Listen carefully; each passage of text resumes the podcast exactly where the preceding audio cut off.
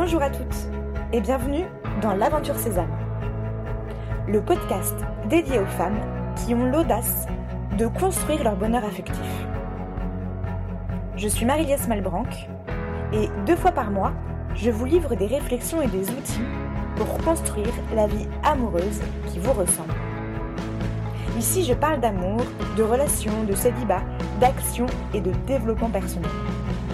Bref, de beaux outils essentiels qui vous mèneront à construire une vie amoureuse épanouie.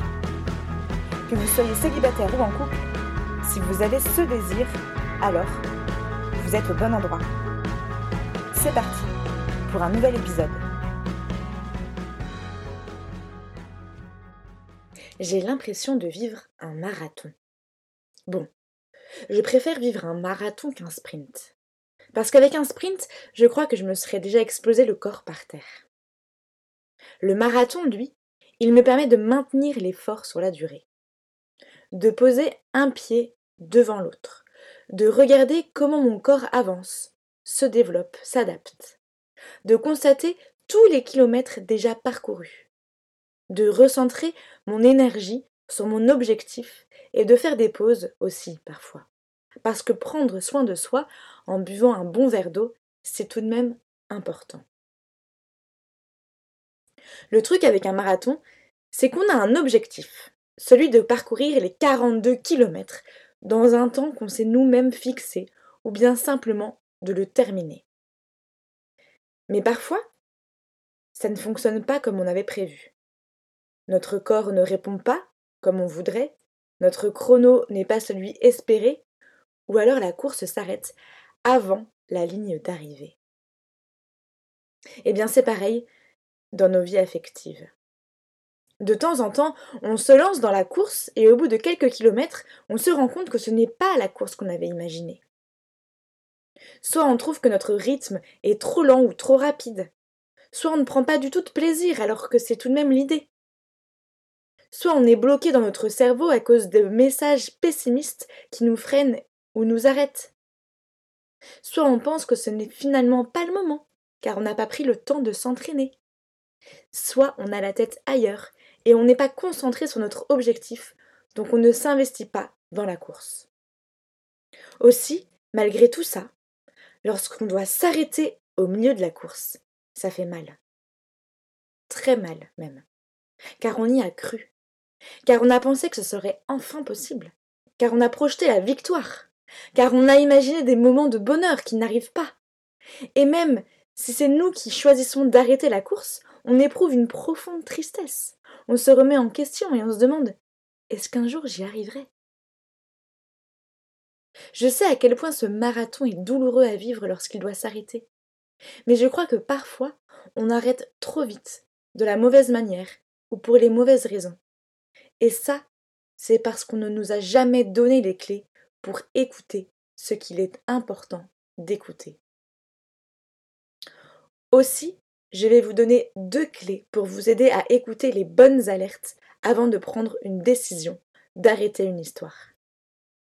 Car si vous arrêtez la course, si vous avez envie d'arrêter là une histoire d'amour, il est primordial que vous écoutiez ce qui vous pousse à le faire. Si vous avez au fond de vous une petite voix qui vous pousse à continuer à aller plus loin, à vivre quelques, quelques kilomètres supplémentaires, alors il est important d'écouter cette voix. Car le fait de vivre des doutes, des questionnements, de ne pas savoir, c'est normal. Vous découvrez le chemin, vous ne faites pas forcément confiance à votre partenaire, vous êtes bourré d'incertitudes parce que vous ne connaissez qu'une infime partie de l'autre. Acceptez le temps, acceptez de le découvrir, acceptez de toucher à ces différences, apportez de la légèreté, amusez-vous.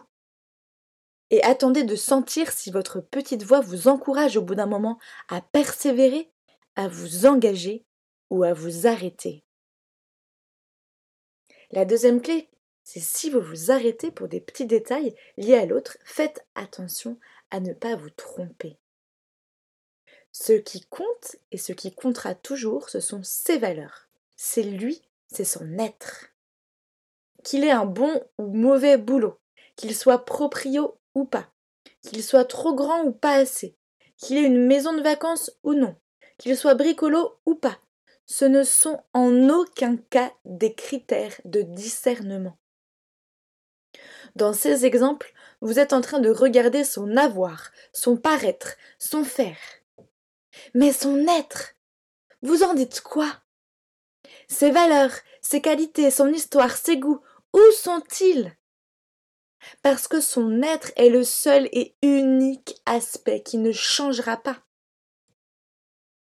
Que vous ayez les pires galères du monde, qu'il quitte ou perde son job, qu'il ait un accident, qu'il perde tout son argent en bourse, la seule et unique chose qui restera, c'est son être. Et c'est sur cela que vous pourrez compter, vous appuyer, vous réfugier. Parfois, tout de même, il est important aussi d'arrêter le marathon rapidement si on sait déjà que ça ne fonctionnera pas. Car ça ne vaut absolument pas le coup de rester si vous savez déjà que son être ne vous convient pas ou que vous avez une petite voix qui vous dit qu'il faut arrêter. Plus vite vous arrêterez en dialoguant, en expliquant à l'autre la raison toujours, mieux vous arriverez à avancer.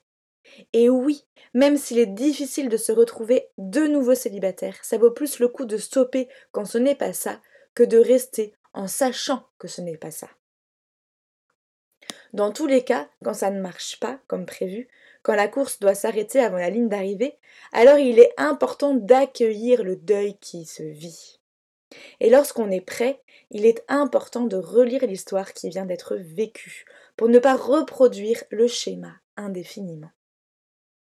Vous pouvez vous poser ces questions pour vos histoires passées, ou si c'est le cas, pour l'histoire qui vient de se terminer. Qu'est-ce que j'ai appris de cette relation? Est-ce que j'ai accueilli l'autre tel qu'il était?